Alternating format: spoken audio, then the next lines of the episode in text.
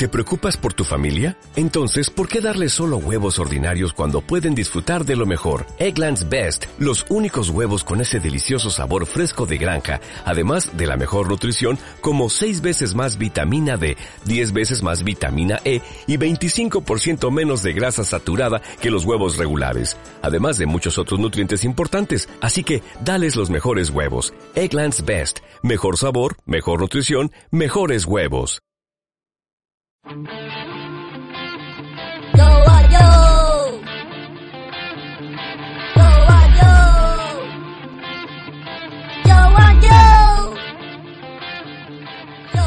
Buenos fin de los días, apocalipsis y advenimientos. Yo soy Joe Michaelson y a mi lado está Joe Michaelson. Esto es Joe and Joe y estoy salado. ¿Qué tal estás tú, Joe? Mira, señor Joe, con todo el respeto, yo no me llamo como usted, me llamo Rosetero Broca.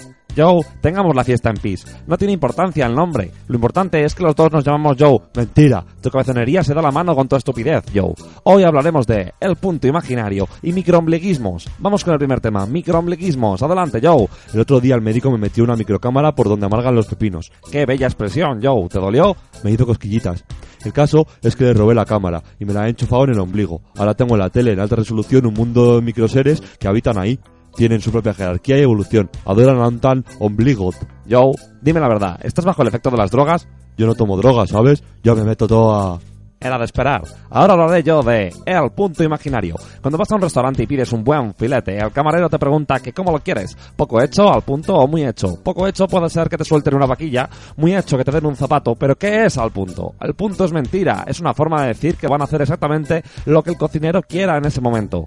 Tu filete y el mío son al punto y el tuyo puede venir sangrando y el mío calcinado. ¿Por qué? Porque el hijo de perra del cocinero así lo quiso. Es una estafa, es mentira. El punto son los padres, Joe. ¿Tu madre es una vaca?